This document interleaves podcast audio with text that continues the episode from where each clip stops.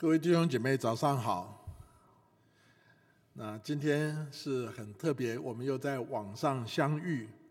我想在这一段时间，大家就体会到说，呃，人生实在是有很多的变化。这个变化不一定都往好的地方变化，有的时候我们也会碰到困难，碰到呃一些呃我们不喜欢的事情。那你碰到过、经历过困难吗？在困难中间，你会怎么样祷告呢？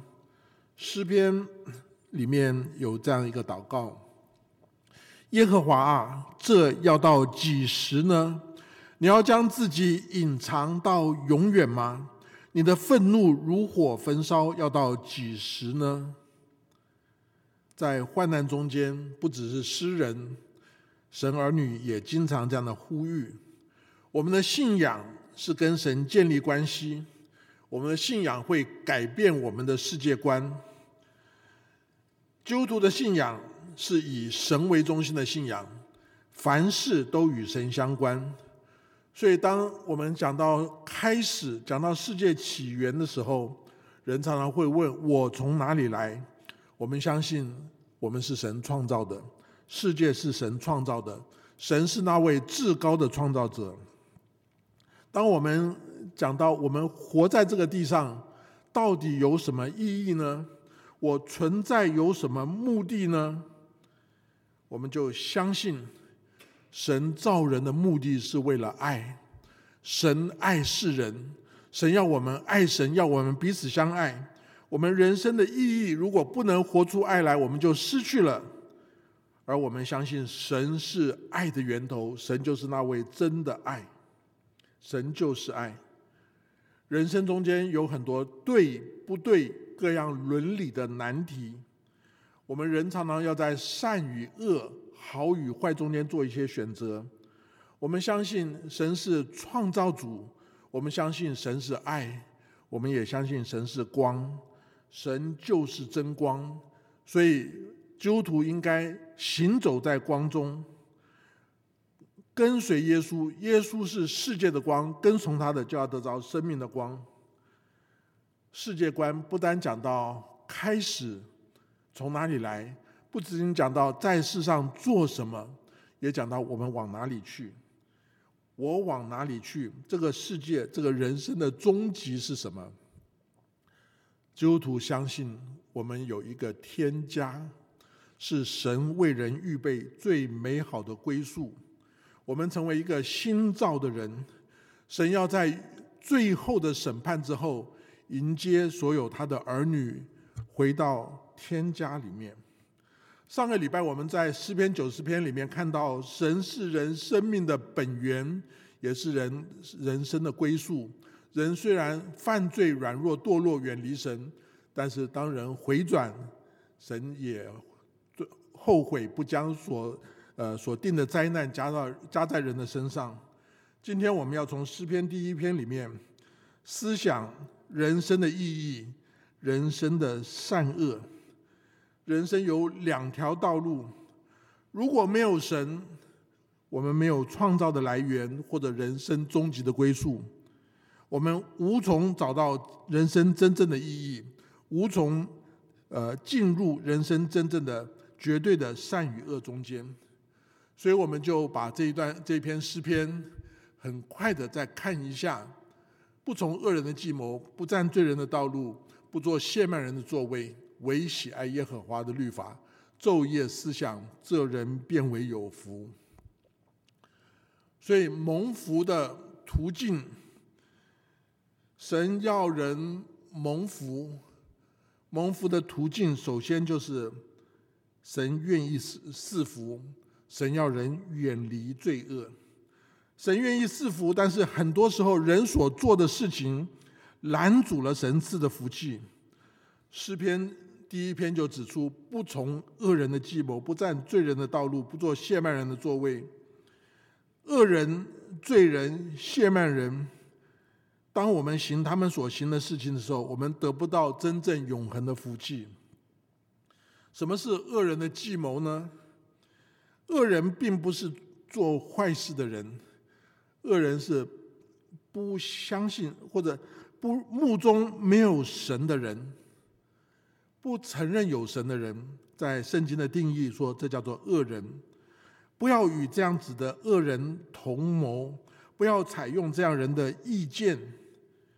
当许多时候，相信神的人以神为中心的人生来描述很多事情的时候，一些不相信神的人，甚至反对神存在的人、无神论的人，就常常以为笑话。这些眼中没有神的人呢，其实他的人生中间到处在找神，所以在无神论盛行的地方，常常有很多造神的事件产生。如在不相信真正神的人呢，常常用钱财、用名利、用情欲当做他们的神。我想很多时候我们说，我们一切向前看。用钱来定价值，成为我们的价值。我记得有一位呃牧师，他到医院里面去看这些病人，看到这些病人的时候呢，就问这个病人说：“我可不可以帮你祷告？希望给病人带来一些属灵的福气跟安慰。”那有一次他去医医院看到一个病人，他的儿子在旁边，他就问儿子说：“老先生现在病情怎么样？”我可不可以为他祷告？那儿子就很紧张，说：“先不要，先不要。”然后就打电话跟家人商量，商量了很久以后，就问他说：“你祷告一次要多少钱？你祷告一次要多少钱？如果祷告是带来神的恩典，不是用钱来衡量的。当我们把财富、钱财当作偶像，我们为了赚钱。”而牺牲我们自己的健康，牺牲我们的家庭人际关系，牺牲基督徒的教会生活跟侍奉，是绝对划不来的。这个叫做恶人的计谋。什么叫做罪人的道路呢？就是罪人就是注重行为，恶人是注重他不不不不相信神。罪人是这个呃。犯许多不合神标准的事情，呃，行走在黑暗中间的人，这边说不占罪人的道路，说意思就是不要在罪恶的试探的门口徘徊，不要努力呃习惯的与罪人同行，不是说不要接触不信主的人，不要不是不要接触那些活在罪中的人。但是你的心不要与他同行，你的心不要站在试探的门口，在那边徘徊。当我们在那边徘徊的时候，我们多半就会落到罪里面去，落入，比如说，呃，有人有毒瘾啊，呃，赌博的瘾，落在赌博的试探中间，总是以为有机会赢钱，就持续的孤注一掷。其实，在赌场面前，几乎是百分之百的人会输钱。我记得小时候听我妈妈说，她见过一个人赌输了，立志不赌，就砍一根手指，最后手指砍光了，他就用一堆米在上面插牌，他没有办法拿牌，但是呢，他没有办法胜过他内心的赌。当人外面给自己的约束到了极限的时候，你想他心中还会不会想要继续陷到那个瘾里面呢？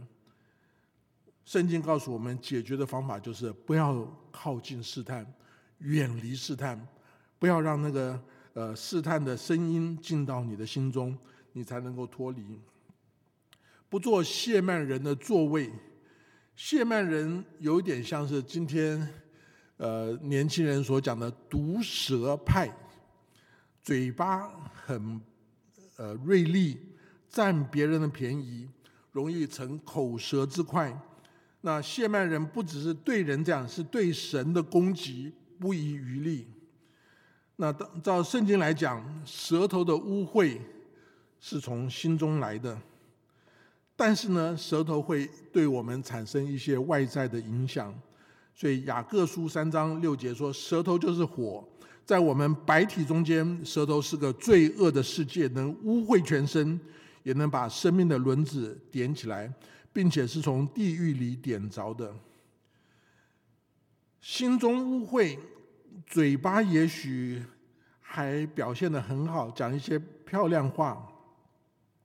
假冒为善的人会把自己掩饰的很好，那但是往往不经意之间。就把生命的真实情况显明出来。在这次瘟疫流行的时候，大家就在那边呃推行说，我们要多洗手，少握手。有一些地方呢，就要要展开人与人之间的社交的距离，甚至不只是呃自动保持距离，它强制的把你这个城、把你这个社社区、把你所住的地方都封起来。隔绝人与人之间的接触，免得病毒在那边传染。所以诗篇第一篇的这个第一节，对于恶人无神的思路，对于罪人试探犯罪的脚踪，对于亵慢人口出狂言的群体，这都是人堕落的过程。我们要学习怎么样来把它跟他保持距离。呃，跟他呃呃不要靠近他的影响，所以耶稣所教导的主导文说：“不叫我们遇见试探，救我们脱离凶恶。”意思就是说，保持距离，好像但以里他不吃那种拜过偶像的食物。我们不只是保持距离，而且要碰到这种现象产生的时候，我们要转身而去。甚至转身逃脱，好像约瑟在他的祖母呃对他产生性骚扰、诱惑他的时候，他就转身逃脱。我们不但要保持距离，转身逃脱，我们要大声的呼求啊！不叫我们遇见试探，救我们脱离凶恶。大声呼求，好像彼得掉到海水里面的时候，大声的呼叫呼求说：“主啊，救我！”我记得我们的传道同工，呃，有祷告会，每个礼拜祷告会的时候，大家就分享一些对于侍奉、对于圣经的看法或者一些呃经历。那某一次，呃，金丽老师呃提到他在他在神学院的时候，曾经有一个神学生 被鬼附，受到邪灵的侵扰。那我们就在那边讨论说，到底基督徒会不会被鬼附？但我们不谈理论，呃，这个我们谈实际，我们该怎么办？后来，呃，英文部的方牧师就提到，他所关心辅导的一位心理辅导老师，在辅导一个有灵界邪灵侵扰的一个女孩。这个女孩本身是基督徒，但是有邪灵一直在影响她，而且那个鬼附在她身上，还会呃有一些异常的表现。那个基督徒辅导员用好几次用祷告宣告耶稣的名，照着圣经的教导，好像没有果效，所以他们就非常的挫折。我就呃提醒说。所有受到邪灵侵扰的人呢，常常在他身上就有一个邪灵的入口，也许是罪，也许是瘾，也许是伤，也许是病，也许是一种偶像相连的东西，邪教、邪灵相附呃相连相关的东西。这个生呃邪灵的入口，这个生命的破洞，如果不除去。赶鬼的时候就非常的困难。诗篇第一篇的第一节，不从恶人的计谋，不占罪人的道路，不做亵慢人的作为，就是封闭生命破口的一个做法，就是在防止病毒侵袭要保持的一个距离。所以今天的题目叫做“人生之福，蒙福的途径”。不单是要离开那些罪恶的影响，更要建立真理的根基。人要与罪保持距离，人要避免传染，是消极的做法。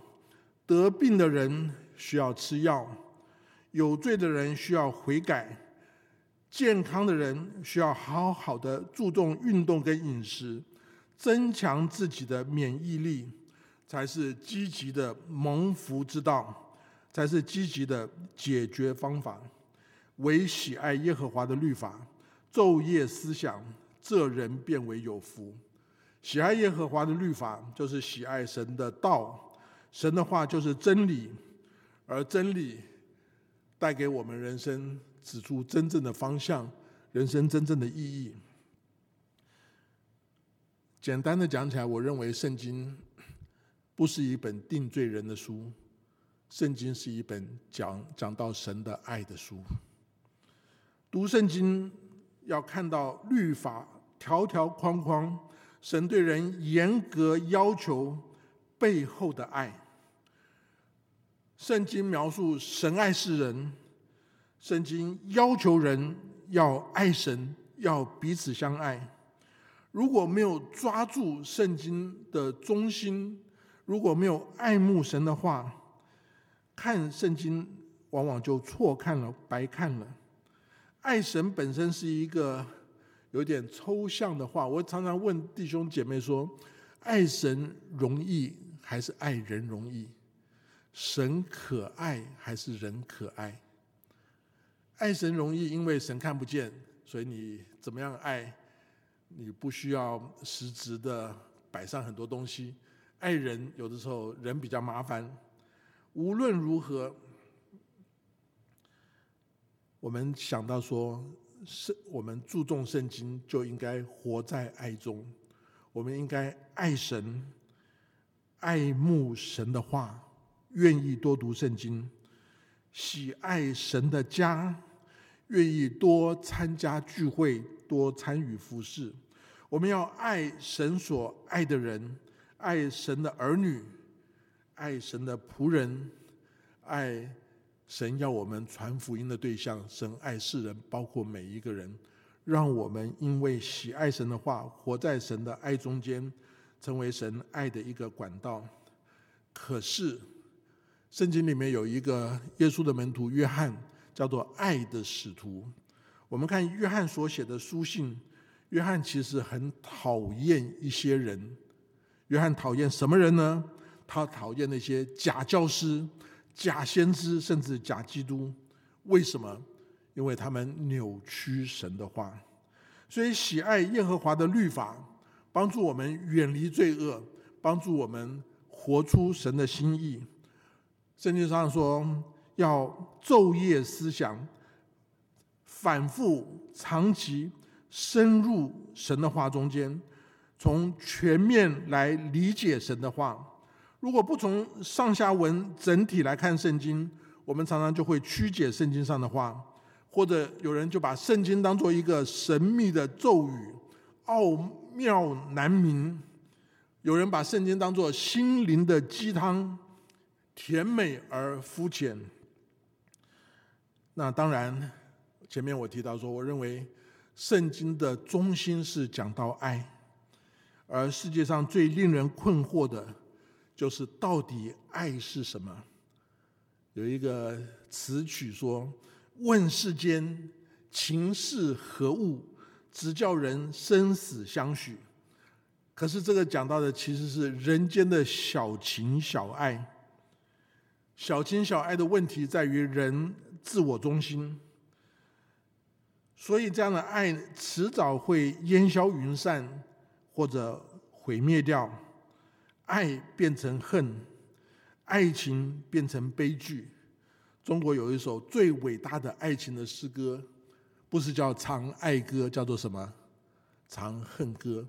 天长地久有时尽，此爱绵绵无绝期。不对，此恨绵绵无绝期。那这是小情小爱，什么是大爱呢？大爱就是神爱世人。甚至将他的独生子赐给他们。神要人尽心、尽心、尽意、尽力爱主我们的神，也要彼此相爱。怎么开始从小情小爱转到真正的大爱呢？就在于爱慕神的话。教会最近很多的聚会都转型成为网上的聚会。在网上，我有一次在这个用 Zoom 参加一个聚会，我看大家的面目都很清楚，只有我的面目非常的模糊。我想原来自己就不怎么好看，所以也不怎么在意，以为我的这个 iPad 用的太旧了、太久了不好了。没有想到，就有弟兄姐妹建议师母说：“你要不要帮牧师把镜头擦一擦？”一擦之后，果然我就清楚很多。原来那些呃看不见我清楚真面目的那些呃都呃脸上的线条什么都出现了。神的话是我们人生的尽头。如果我们模模糊糊的去看它，我们人生。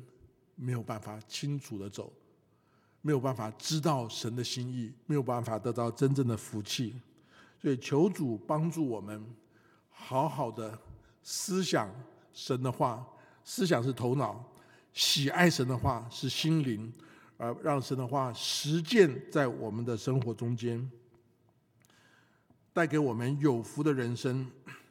圣经让我们知道自己的来源是神所创造的。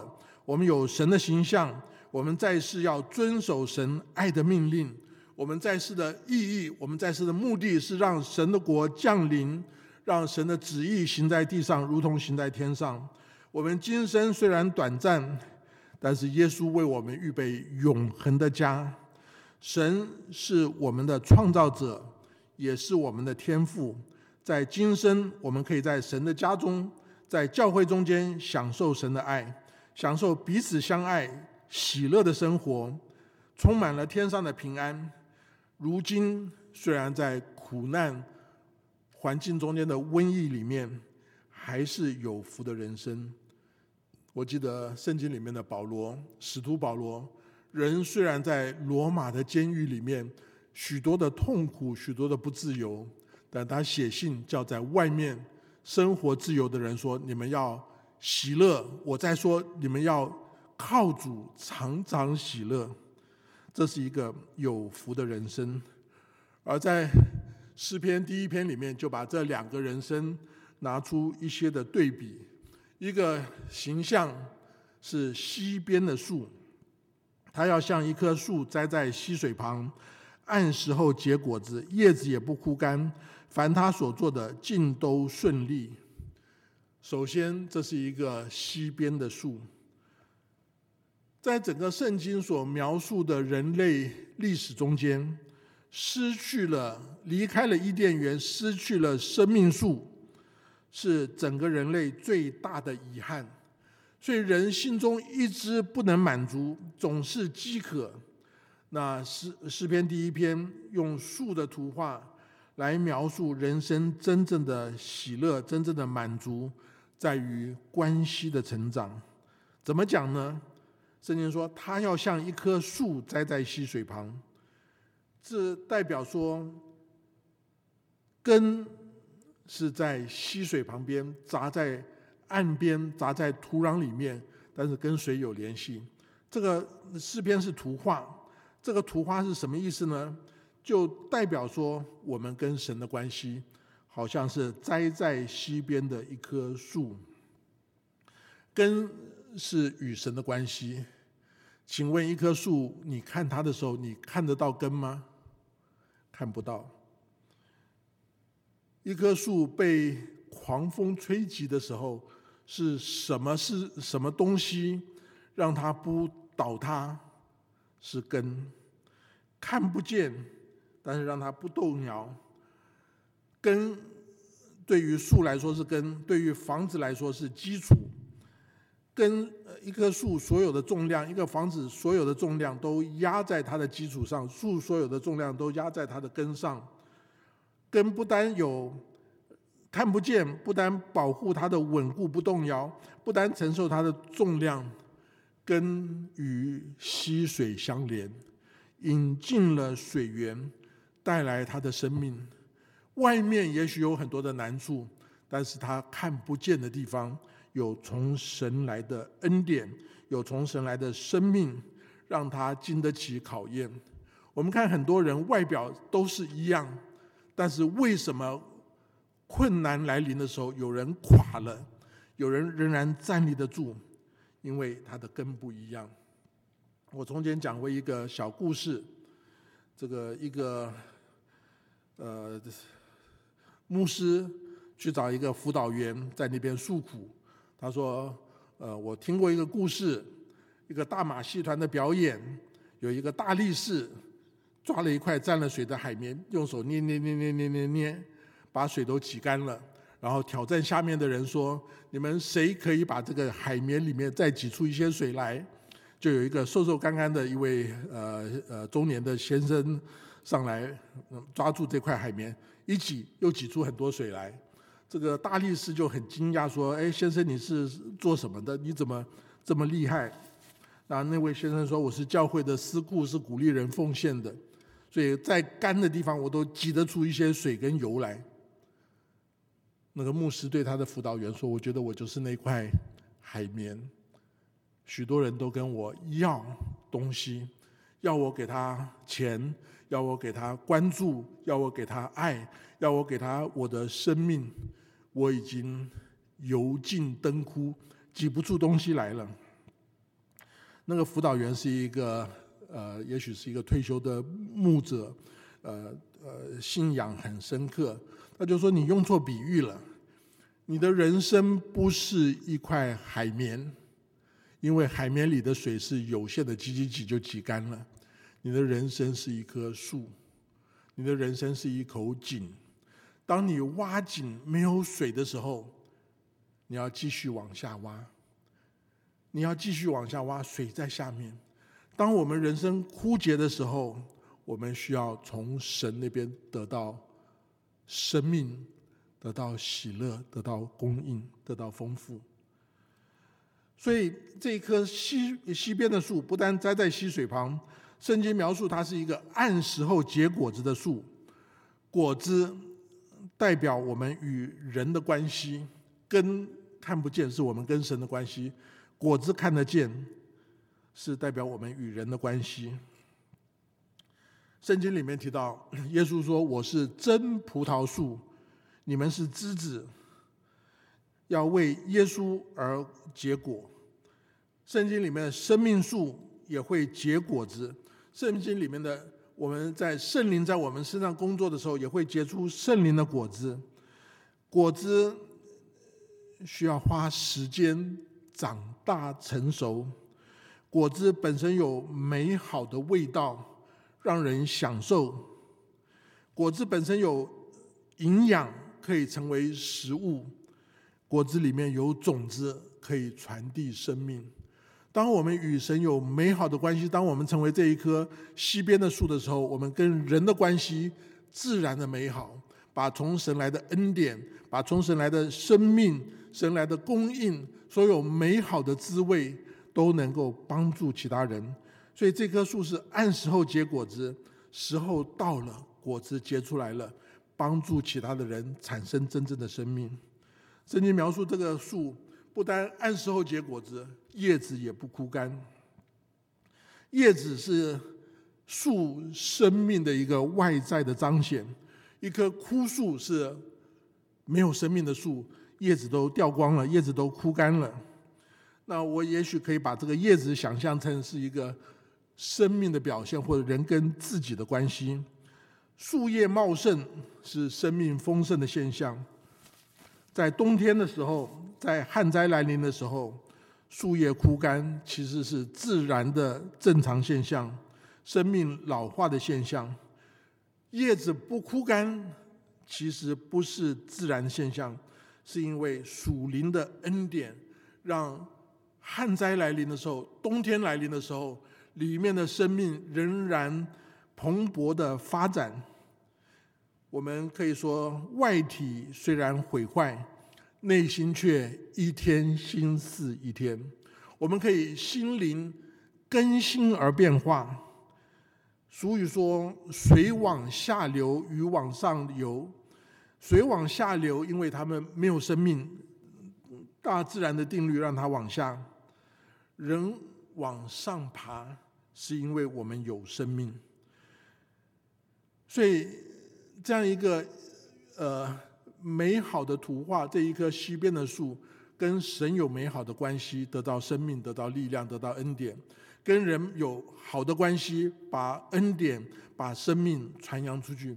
自己也有一个丰盛生命的形象，外面看起来没有家型美容，但心中充满了属天的喜乐、生命、平安跟恩典。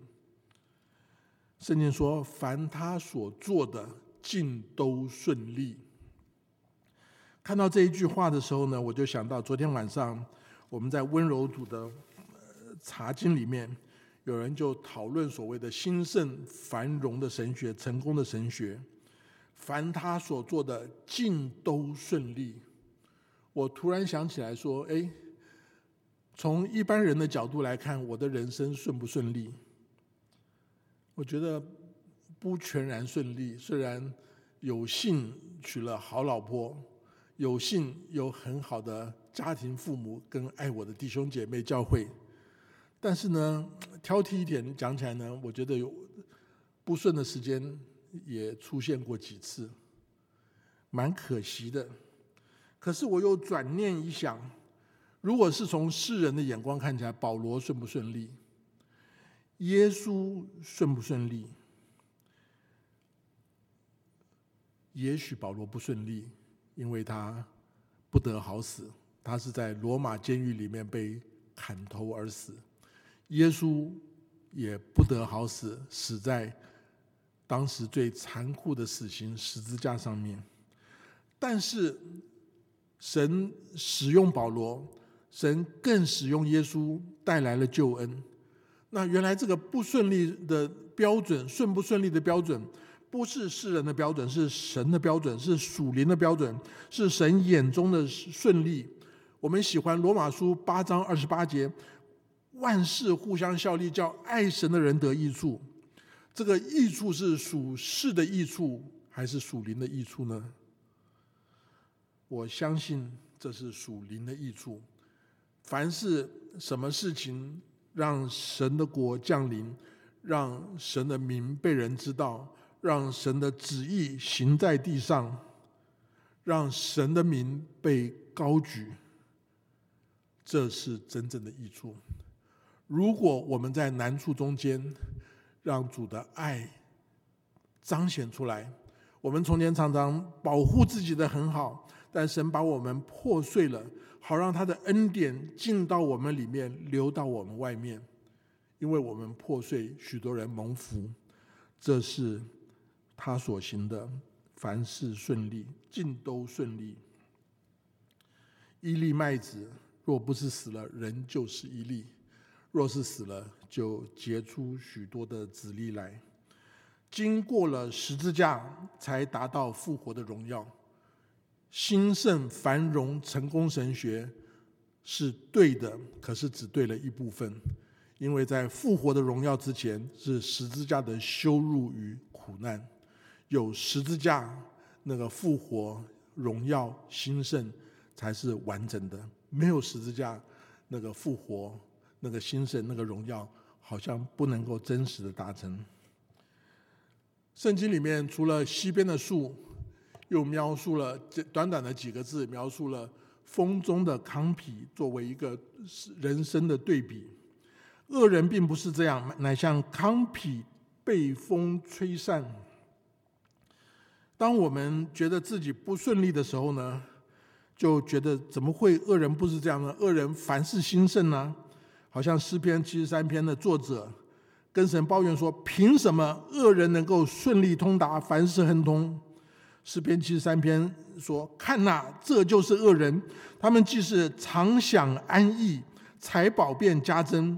我实在突然洁净了我的心，突然洗手，表明无辜，因为我终日遭灾难，每早晨受惩治，好像是一人受苦，然后发恶人发达。”心中的抱怨，但当我们再来想诗篇第一篇第四节，恶人并不是这样，乃像糠皮被风吹散。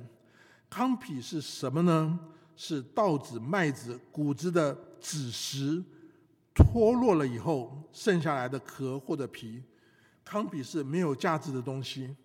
中国话有一句有有一个词跟康呃跟这个康有关系，糟糠之妻。你们觉得这是什么？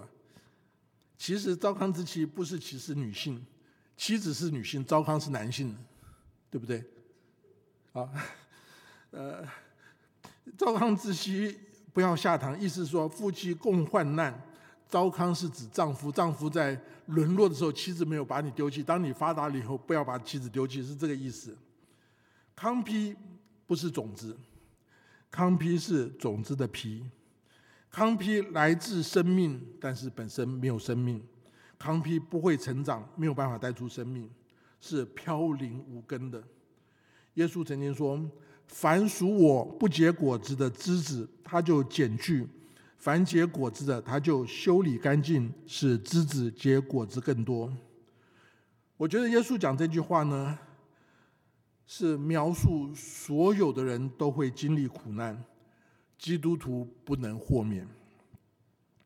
但是对于某一些枝子来说，它被剪掉就是毁灭了，就是没有了。但对于另外一些人来说，苦难不是毁灭。是建造，凡结果子的，他就修理干净，使枝子结果子更多。所以所有人都要遭遇苦难，不是因为你是基督徒，你就不必遭受瘟疫的威胁。但是因为有神，让苦难在你的人生中间变成建造，而不是毁灭。没有生命的糠坯，没有根，经不起考验，好像落叶。风来的时候就随风四散，结不出生命的果子，不过被扫入归入垃圾，最后是焚烧掉。那这个焚烧也没有办法呃带来什么呃燃烧的能源，不能让人取暖，烧不出什么东西来。现在流行的这个瘟疫，我们大家都担心，已经带来了。还会继续带来更多更深的经济上的海啸、海啸或者是风暴，会考验所有的行业。健康的行业都不一定能够生存下来，不健康的必定会变成泡沫，随风四四散。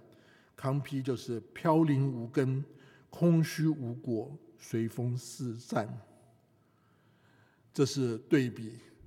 所以诗篇第一篇最后就要我们做一个，呃，就描述出做不同选择带来什么样的结局。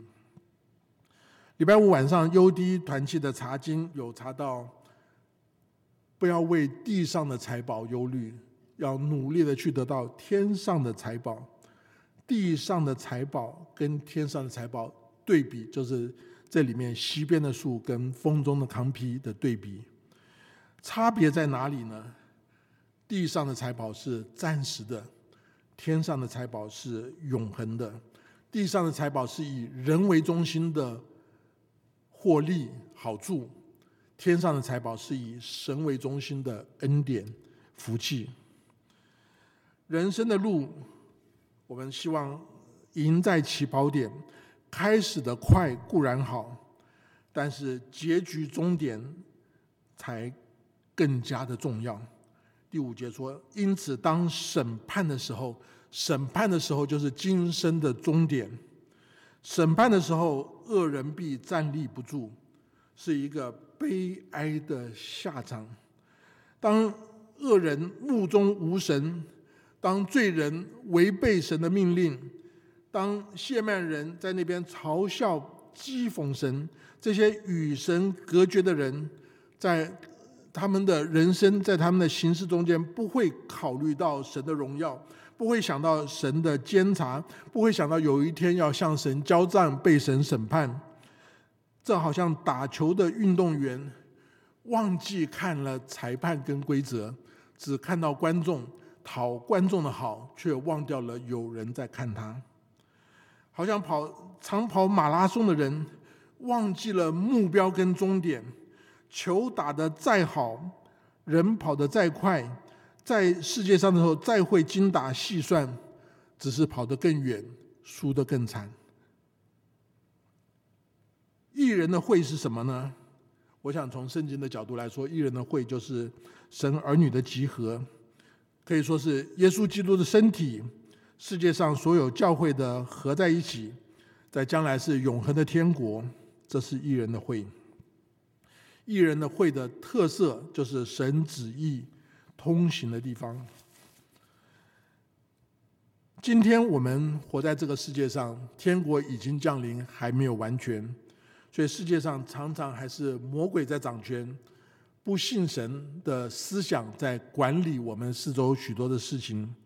所以一个相信神的人，在一个不信神的世界呃社社会社会中间，总是有不习惯的地方，总是与其他的宗教信仰在一些呃生活相处呃原则的地方有格格不入的地方。但圣经把它反过来讲。说一个不信神的人，他到审判的主面前，他到永恒的天国中间，他到完全神的儿女中间，以神为大、爱神的人中间，他找不到自己的位置，他不适应，他无地自容。我想，人生最大的悲哀，就是我们辛苦的一生。最后发现是化为虚空。人年轻的时候，我们花时间，我们有的是时间，以时间来赚取金钱。人年纪大了，想要以金钱来换时间，换自己的生命，居然换不到。人生最大的悲哀，是许多人亲手建立家庭，亲手拆毁。今生无家可归，永恒不知何去何从，所以这是一个悲哀的下场。圣经描述一人，耶和华知道一人的道路，恶人的道路却必灭亡。所以球员在场上，我们不应该注重观众，不应该只有自我的表现，更应该看教练、看裁判。圣经上说：“因为耶和华知道艺人的道路。”圣经里面的“知道”就是神知道，就代表神看见，也有一个意思是神照顾。所以待会我们的回应诗歌是“天父必看顾你”。神知道你不知道，他知道吗？啊，这句话有点复杂。神知道你，你知不知道这事？你不知道，那你的不知道，他知不知道呢？他都知道。不管你知道或不知道，他要来看照顾你。你我有神做我们的天赋，在世界上我们不是孤儿，天赋必看顾你。没有神的人生，离开了生命的源头，失去爱的滋润，没有光的引导。没有恩典，没有神的人生，却常常目中无神、骄傲自大、自我中心、凡事为己，以别神代替耶和华的人，并非不至灭亡，反得永生，而是却必灭亡，无路可走。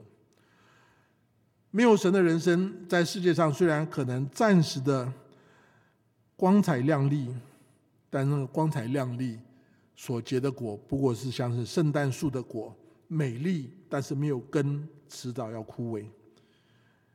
无家可归，无路可走，无地自容，是最大的悲哀。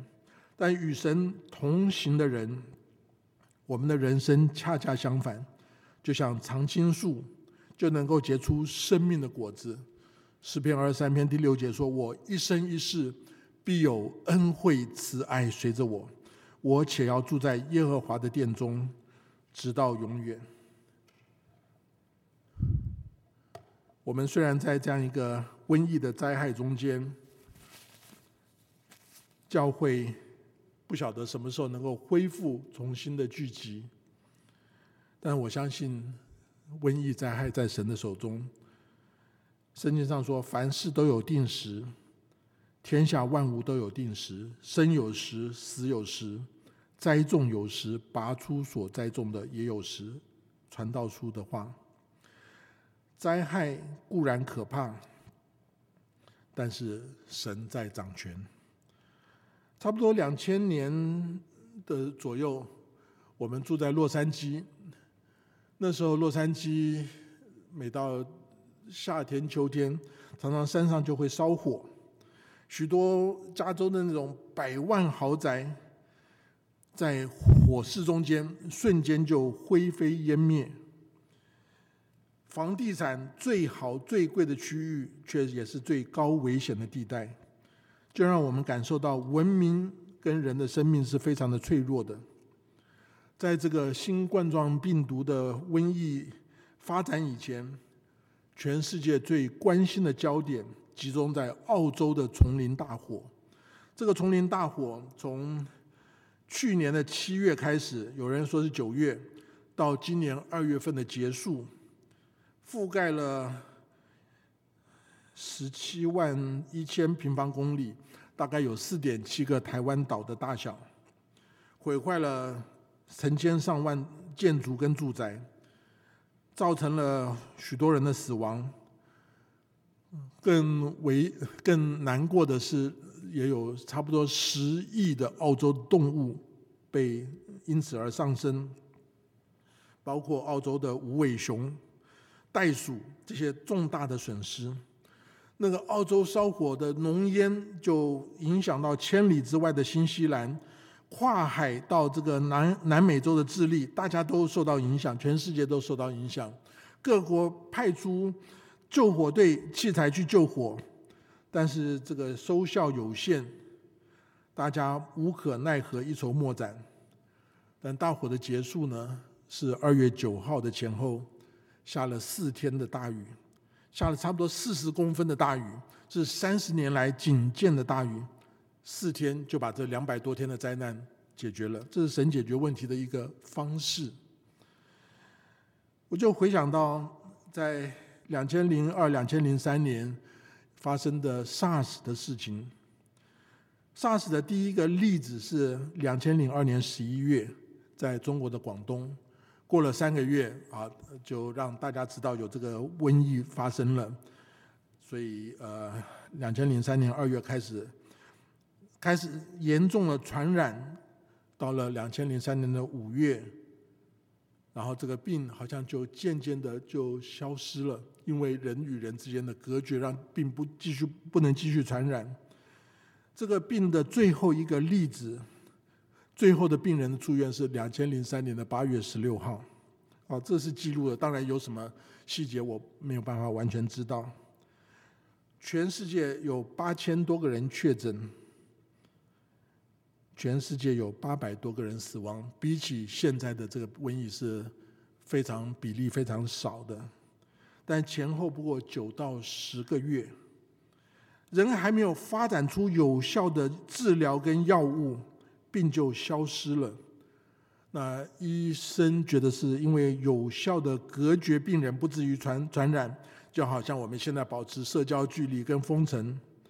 呃，在这个反正被隔离出来生病的人呢，不是死了就是好了。好了的人呢，他身体的免疫系统就把病毒消灭了，所以病就结束了。好，这是从医学角度的呃认为说这个疾病是这样结束的。那有人认为说天气变暖了，这个这个病毒就消失了，这个各种的说法，我当然我会肯，我们要肯定医学的努力、科学的研究、大众的配合，但是我们更想到说，这个在神的手中，所有的瘟疫灾难都在神的手中。当我们悔改，我们可以经历苦难，在苦难成为我们生命的建造。带来人生之福，不要让苦难摧毁了我们，让我们无家可归、无处可去、无地可容。我们一起来低头祷告。